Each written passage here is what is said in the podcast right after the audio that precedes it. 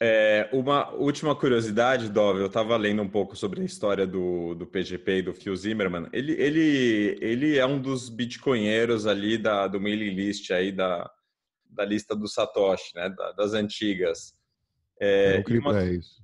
uma curiosidade é que é, nos Estados Unidos ainda hoje é proibido você você criar um software é, desse tipo e exportar é considerado crime, é violação penal.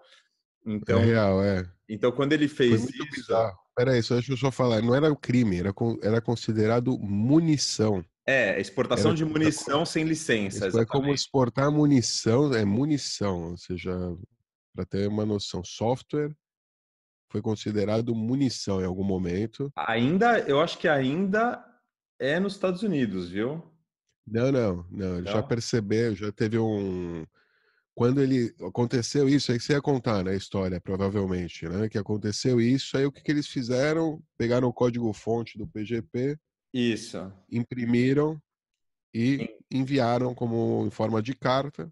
E, de acordo com a Constituição americana, né?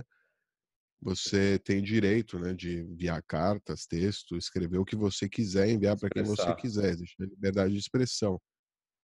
E aí as pessoas entenderam, ah, é software, dá para ler, é, é human readable, não é máquina, não é tipo só código. Ou seja, é código, mas é código que humanos podem ler, né? Exatamente, está se comunicando, isso é protegido pela primeira emenda, né?